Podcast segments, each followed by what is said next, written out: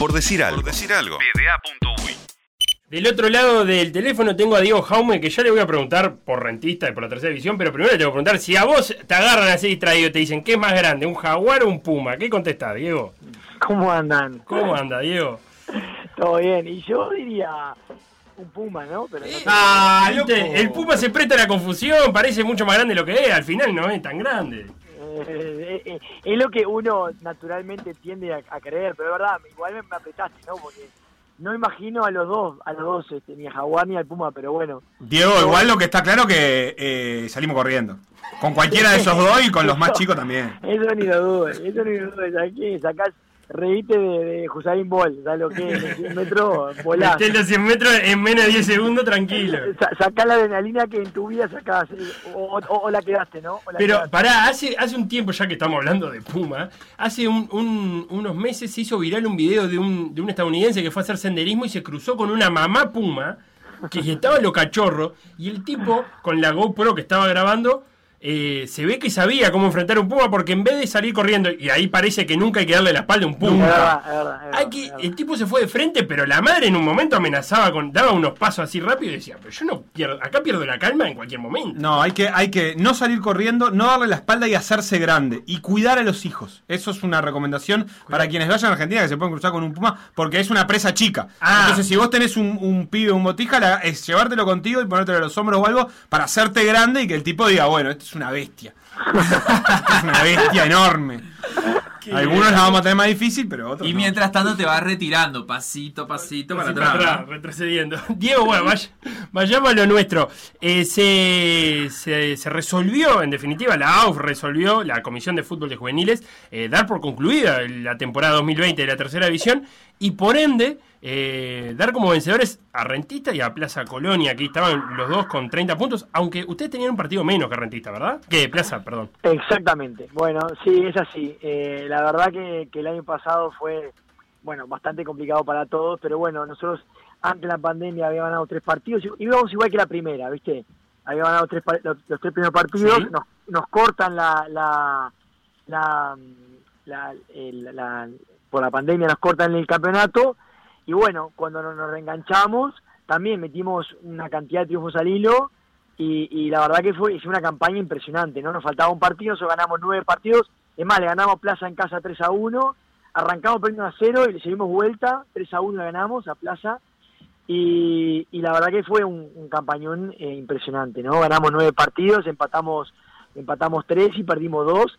Y nos faltaba un puntito para cerrar el campeonato y nos habían prometido jugar en diciembre, pero viste que diciembre se complicó en un momento, no sé si te acordás. Sí, claro. Eh, ah, cuando estábamos, se había fijado, se complicó.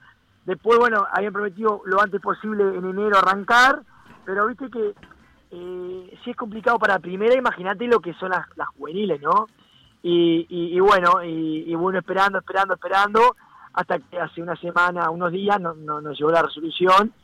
Y bueno, alegría, lógicamente, pero viste que es como el gol en el bar, viste que tenés que, que, tenés que frenar, esperar el bar y salir a gritar. No es lo mismo. No puedes es lo festejarlo en la cancha este, este campeonato. Exactamente, pero bueno, no quita toda una campaña impresionante y un trabajo con juveniles que yo siempre digo, no es un trabajo en silencio, que muchas veces no se ve, por más que ahora sí se ve, porque hay 12 jugadores en ese plantel en primera y jugando de titular unos cuantos, este y, y la verdad que, que uno queda contento cuando ve los ve jugando a, los jugadores, eh, porque se genera un vínculo muy fuerte, ¿sabes? Eso te iba a preguntar, digo, porque eh, estamos hablando de rentistas que eh, a mitad de año, a mitad de campeonato en realidad, de temporada, se desarma prácticamente casi todo el equipo y eso implicó que muchos de los que estaban en tercera tuvieran que pasar parte a ser eh, de plantel de primera, ¿no? Sí, verdad. Pero arranca antes, nosotros en el 2000, yo cuando arranco Rentistas arranco en 2019. Mm. Que estaba en la B rentista, ¿no? La, la primera. Sí. Las juveniles, porque la, la gente tiene que entender que mucha gente no sabe que van independientes las juveniles con la primera y la tercera, ¿ah? Claro. Entonces, de, de o sea, de cuarta a séptima, Rentistas estaba en la A. Y primera, en, en la B no hay tercera, y primera estaba en la, en la B, ¿no?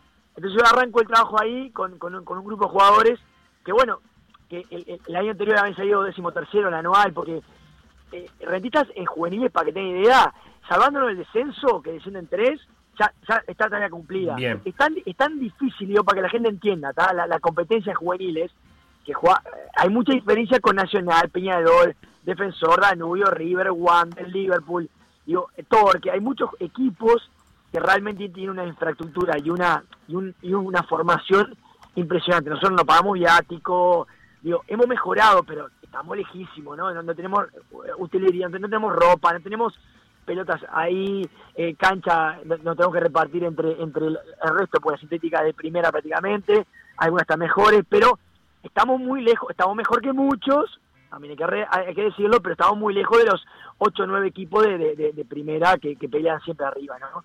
Entonces, para que entiendan, eh, eh, eh, Rentistas, salvando el descenso, ya está, está cumplida la tarea, ¿entienden lo que quiero decir? Claro, sí, Entonces, sí, sí.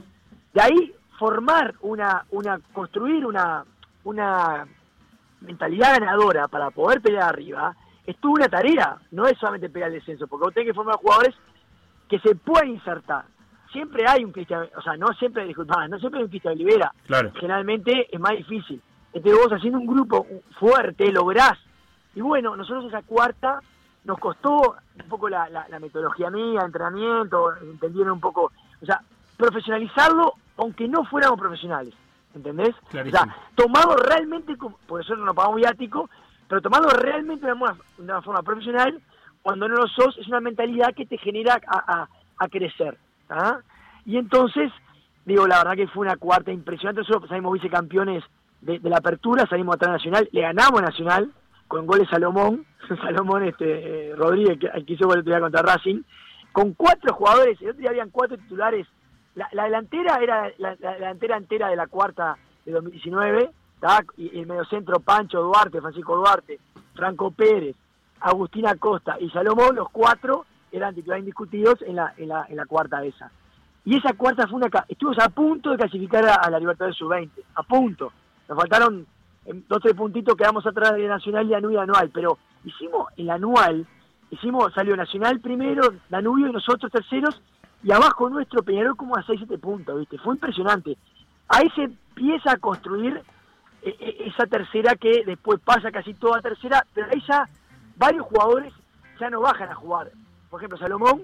Claro, ya se quedó en el plantel de primera. En primer, Franco Pérez se engancha en primer equipo. Agustina Costa sí jugó casi todo el año en tercera. Y que hizo un Pancho- partidazo el otro día contra Racing, volanteando. partidazo. Y, y Pancho, Francisco Duarte también era el alma mater de de la gran tercera. partido. Sí, exactamente. Eh, Pancho se va con esa camada que vos decís que, que, que desarma el equipo. A Agustín le costó más eh, debutar en primera, o sea, llegó a debutar, pero nos acompañó en tercera bastante tiempo. Bien. Eh, él, él bajaba y subía. Pancho ya faltando, ya los últimos cinco partidos en tercera ya no jugó con nosotros, o cuatro, no me acuerdo, que es injusto con Pancho, que es una fiera. Este, ya, ahí ya no bajó más y jugó en primera, ¿viste? Eh, Diego, ¿y, y cuál, cuál es el rol que ocupás vos como, como entrenador de tercera? Eh, y si va enganchado con el entrenador de primera, digamos, a la llegada ahora, por ejemplo, de Barini, eh, hay, tiene que haber un diálogo, obviamente, y supongo que él tendrá ciertos objetivos para su tercera, o sea, quiere que eh, funcione, no, no en cuanto al juego, sino a esto, a reservar o mantener activo algunos jugadores para luego usarlo en primera. Eh, ¿se, se, se habló de eso con, con Barini? Sí, bueno, yo Barini no, no, no, no hemos tenido contacto porque él asume en abril y nosotros a partir del 16 de marzo que se declara la pandemia, o sea, eh, parados. declara- sí, no hemos entrenado más. Ah, ¿ah? bien. Porque, digo, para que la gente entienda, solamente están entrenando los planteles profesionales, o sea, primeras divisionales y la segunda eh, eh, divisional profesional, ni siquiera la, la- la tercera ni la, ni, ni- ni la Claro, la tercera y la juveniles entran dentro del deporte amateur que dice. Exactamente, mismo que la- igual que la C, la antigua C, la que es la segunda vez eh, amateur. ¿tá? Digo, para que la gente entienda. Entonces, nosotros, el, el martes 16 de marzo creo que fue, ¿se acuerdan que fue el primer parate y ya no hemos vuelto a entrenar? Van a ser casi, dos, no todavía dos meses, pero casi dos meses. Se- está intentando que cuando vuelva al liceo se vuelva a entrenar, porque viste que el fútbol no es un foco, un lugar de, De contagio. de, de contagios. Nosotros hace años que no usamos el vestuario, del año pasado que no usamos el vestuario, se utilizan los protocolos y no ha habido casi contagios eh, en, intra- intrafútbol. El contagio viene desde de, de, de la burbuja familiar y bueno, y ahí se aísla el jugador, pero prácticamente nosotros en, en, en, en- en Rentista no hemos tenido ni un, ni un caso, ¿viste? Porque no no se generan, no hay casi, cada uno se lleva su agua, no se utiliza el vestuario, es al, aire- al aire libre, los jóvenes es muy difícil que, que, que transmitan y, y se contagien la enfermedad.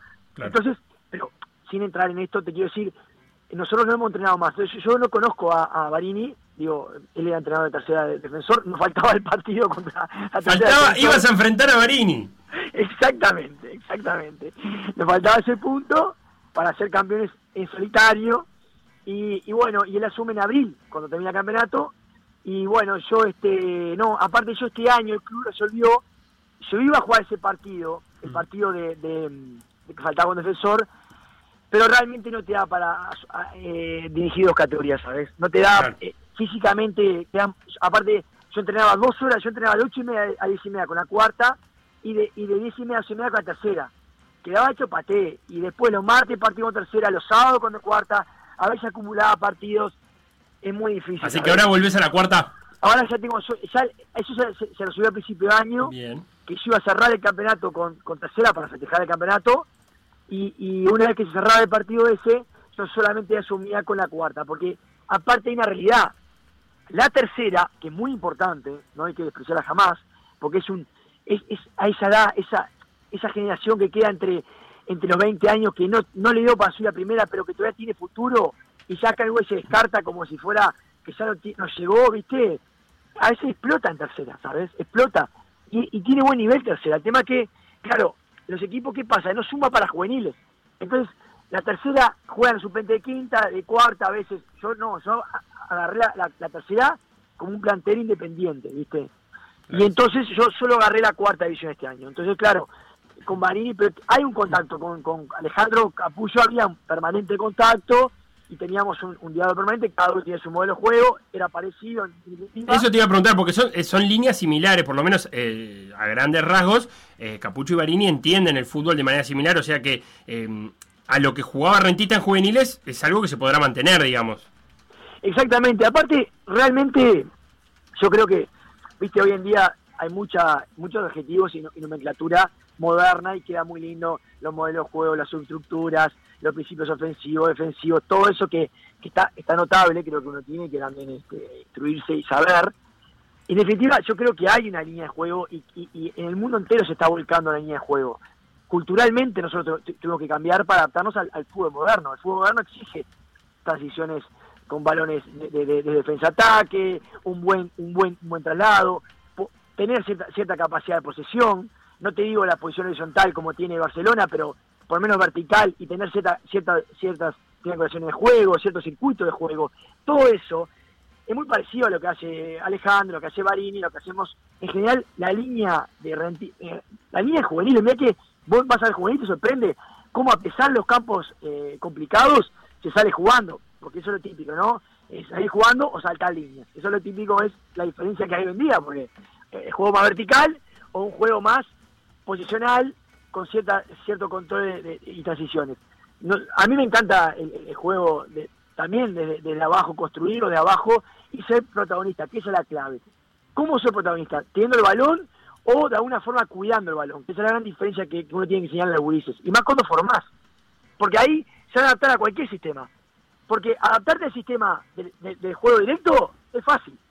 Lo más difícil es, es- es adaptarte al sistema donde te exigen de alguna forma un control del balón y un cuidado del balón, que creo que es lo que está bien, que se está insta- instaurando cada día más en, en- en fútbol. Y además pienso en, en Rentista, que, con esta sociedad anónima eh, o con esta administración de sociedad anónima tiene un, rol muy claro, lo decía Capucho el año pasado, pero también lo escuchamos varias veces a los dirigentes, es un cuadro formador y, cuando hay que vender, se vende, digamos. Eh, Capucho sabía eso, eh, la cantidad de veces que le preguntaron, pero se te fueron jugadores y demás, yo ya sabía que estas son las reglas de juego. En, ese, en esta regla de juego, la formación de juveniles pasa a ser fundamental. Exactamente, bueno, yo te cuento, ¿no? Eh, de la sub-19, la cuarta del 2019, hay nueve jugadores en el, en el plantel principal, nueve actualmente. De los cuatro, yo te decía, cuatro fueron de día.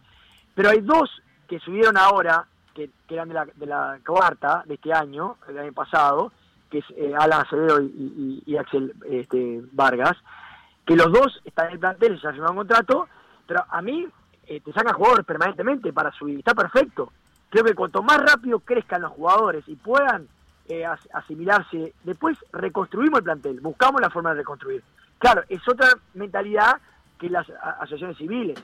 Las empresas deportivas tienen un objetivo eh, económico, o sea, vamos a ser bien claros. Ellos quieren rendimiento económico.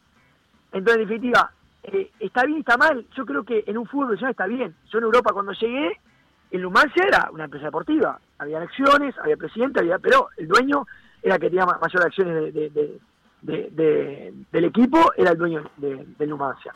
Entonces, quita un poco eh, o sea, eh, los valores humanos, que es verdad, que uno tiene que in- instalar en el deporte, que, los clubes deportivos los mantienen, y las empresas deportivas tienden a cambiar, pero creo que igual vos tenés claro que de los jugadores que arrancan en juveniles llega al menos el 1%. Entonces, nosotros, eh, que a mí me encanta la formación porque tiene un agregado de valor humano permanente y de, y de ¿sabes qué? Que es imp- importante que la gente también entienda de las situaciones críticas que el fútbol tiene, la, no sé si la virtud, pero la juega la gente más humilde generalmente, el tacto social más, más complicado a veces. Entonces, vos, vos tenés jugadores que, y a veces te placer cuando llegan, ¿no? De, barrios de contexto crítico, como el Gorro, Casaballo, otros más, pero no por nombrarlos para esti- estigmatizarlo, ¿no? O sea, simplemente para, para entender que hay, hay situaciones más complicadas, porque que yo no tengo nada, todo lo contrario.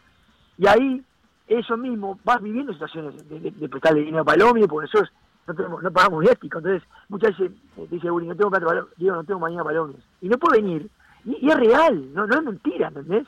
Entonces que, eh, a veces le prestás, mirá, eh, mi hermano está preso, la familia entera, había un gurí que tenía la madre, los hermanos presos, y gurí, ¿entendés? Eh, tenía que ir a entrenar, independizarse, y hay güeyes que, que están jugando primera con esas situaciones, ¿entendés? Entonces, vos le das una, un apoyo humano, o que sean dos horas, eh, se transforma en más de dos horas, te quedas hablando con ellos, haces, haces muchas cosas extra que de alguna forma construye un ser humano, que no sabes si va a llegar, pero te da, te da ese placer de poder trabajar con gente que realmente necesita, y, y vos sabés que yo recontra agradecido, yo tengo cada anécdota con los gurises, que, que, después terminamos en un vínculo impresionante, ¿no? Pero, pero realmente son situaciones que, que te van te van alimentando el alma, ¿no? Diego, y vos ahí con, con la, con la llegada, algo mencionaste ahí al pasar, pero para profundizar un poco más, eh, ¿te parece que, que esas particularidades entonces las sociedades anónimas deportivas, o algunas de ellas por lo menos, pueden encontrar mejores respuestas, no solo para la parte de rentabilidad económica, sino también para esa atención más cercana a los jugadores que se están formando? Mira, yo creo que lo que tienen las empresas deportivas es que de alguna forma eh, estamos al día eh, con los sueldos, ¿no? Digo, que, que- que es una cosa que, es real, que, tendría que ser normal. o sea, vos lo decís, eso, eso hay que cambiarlo en el uruguayo, ¿eh? porque yo me crié en el fútbol uruguayo, muy chiquito, y te veían tres meses y eran golón, te veían cuatro, ya era complicado, te veían cinco, la multa reclamar. ¿ah? Así me crié yo en el fútbol profesional. ¿ah? Ni siquiera en Nacional estábamos el día. Nacional, cuando yo jugué, jugué 13 años y medio en Nacional, eh, eh, nos había tres meses y ta, ta, ta, estaba. Entonces, y siempre pasaba en juveniles. En ratitas antes que llegaran la, la, empresa deportiva, ah, debían tres meses en juveniles a los técnicos. ¿ah? Entonces, claro, tiene esa, esa, eh, esa, esa virtud de poder estar al día y tener capaz que más materiales o más cosas por trabajar. En el resto, no te das cuenta, que humanamente creo que es lo mismo que un club deportivo, porque en definitiva, sin ser en la parte económica, solamente puntualmente, bueno, te permite, por ejemplo, tener un psicólogo, tener un fisioterapeuta, que a veces, al no tener ingreso fijo, el club, el club viste, acá son deficitarios, entonces realmente no puede tener a veces. Entonces, eso te da más herramientas, pero también a su vez, eh, nosotros, por ejemplo, ahora estamos en el paro, porque el corazón es, es menor, me explico, los, a veces, a veces la- la- los clubes deportivos tienen más corazón y bueno, más allá de la pandemia te mantienen, te mantienen el sueldo. Acá nosotros nos mandaron el paro a, to- a todos los, a todos los técnicos de formativas, ¿no? A todos Claro. estamos- Y ahí también hay un desafío en eso de- del corazón de cómo mantener eh, el vínculo con los barrios. Es cierto que muchas de las sociedades anónimas este, no, no necesariamente vienen de una gran tradición de, de barrios, algunas son eh, particularmente nuevas este, en sus clubes, pero otras o- o tienen como un vínculo social mucho más grande que también va a ser un desafío de mantener. Sí, estoy de acuerdo. Claro, porque en definitiva es un club deportivo, pero una empresa deportiva. O sea, e- ese, e- ese, esa dualidad que tiene como criterio es difícil porque la, la, la sociedad deportiva tiene un objetivo claro que es económico, pronto, una rentabilidad. ¿ah? Pero a su vez, vos trabajas con seres humanos. Entonces, los seres humanos, para que puedan rendir muchas veces, requieren de, una, un contexto y, y un, y un apoyo humano que a veces es no solamente económico, que también tiene que ver con lo económico, pero tiene que haber esa, esa, esa espera, porque viste que los jugadores muchas veces explotan más tarde. Yo creo que ese equilibrio, cuando, eh, cuando son, las empresas deportivas son del palo del fútbol y conocen el ambiente del fútbol, ayuda mucho, ayuda mucho. En, en Rentistas está, está Flavio Pertman, que tiene mucha historia en el fútbol, y eso ayuda generalmente. Es más, Nico, el, el hijo, y Eddie, el socio, son los que están encargados de los juveniles, y en definitiva tienen, eh, eh, van entendiendo más, ¿viste? Cuando uno le plantea las cosas. Yo el primer año soy de fruta, por ejemplo. Ya el segundo año se pudo, porque eran cinco mil pesos por mes y, y ya se complica, ¿entendés? O sea, pero eh, yo, yo, eh, arreglé ah, eh, la operativa, yo llevaba todos los días fruta, porque muchas muchas veces es- me llenaban la manzana, eh, la, la banana y la naranja que llevábamos, que llevaba todos los días. Y ese tipo de cosas eh, son importantes. Porque claro, en definitiva, hacen a un grupo mejor y del grupo mejor vos podés sacar mejores figuras. Porque no, no siempre es normal que hayan un Cristian Olivera, porque rentistas, la captación de rentistas, no es la de Nacional, Defensor, Danubio, River, Wander, eh, eh, yo qué sé, no sé, van antes a esos equipos, después vienen a nosotros, ¿entendés lo que decir? Entonces vos vas trabajando con jugadores que vienen quedando libres de todos los equipos que te, estoy nombrando, Peñarol. Entonces, nosotros en definitiva tenemos que darle un enganche distinto que poder captarlos para poder criarlos y que haya ese sentimiento de pertenencia que es tan importante en todos los seres humanos, el, el- se- nos pasa a todos, ¿no? El sentimiento de pertenencia a cualquier grupo te hace, te hace sentir mejor y, y vos sentís mejor y rendís más, porque es lo que quiero que la gente entienda, no somos, el, el jugador de fútbol no es robot, no somos robots. Entonces, cuanto mejor esté humanamente, por eso uno no puede independizarse, si tiene un problema, decir, bueno, está, eh, traigo otro, no. A veces son jugadores que tienen una calidad impresionante. Ahora hay varios jugadores que están en primera, y no por nombrarlo, pues, viste, esas cosas más vale mantener en privada, historias complejas, pero que hoy lo ves jugando, y si no hubiese dado ese apoyo humano, estarían capaz que la droga. A ver si me explico lo que quiero decir. Es así, es, es- es un paso tan fino, porque son contextos tan complicados que pasan del el fútbol los quita, es más, yo fomento mucho que estudien permanentemente, aparte, no solamente de palabra, si un jugador me falta toda la semana porque tiene exámenes, no pierde la, tit- la titularidad, no la pierde, aunque no haya entrenado en 3, 4 días. El estudio está primero, ellos saben. Clarísimo, Diego. te falta- Eh, Nada, te iba a decir, Diego Jaume, entrenador de Rentista, campeón en la tercera división, ahora entrenador de la cuarta. Eh, muchísimas gracias por estos minutos en, en por decir algo y no va a faltar oportunidad para volver a hablar. No, no, disculpen si la hice muy larga, me, me No, engancho. está notable, Me- Diego. Me apasiona No, hablar. aprendimos de fauna. Contigo. este, eh, sabemos cómo cuidarnos de los pumas, estamos, estamos Ya, cuidados. ya me, ya me enseñaron cómo hacer frente a un puma. No, yo me enfrento en el campo a, a- a terneros muy mansos, a Claro. la persona, a novillo, pero nunca a un puma. Por suerte no me he cruzado.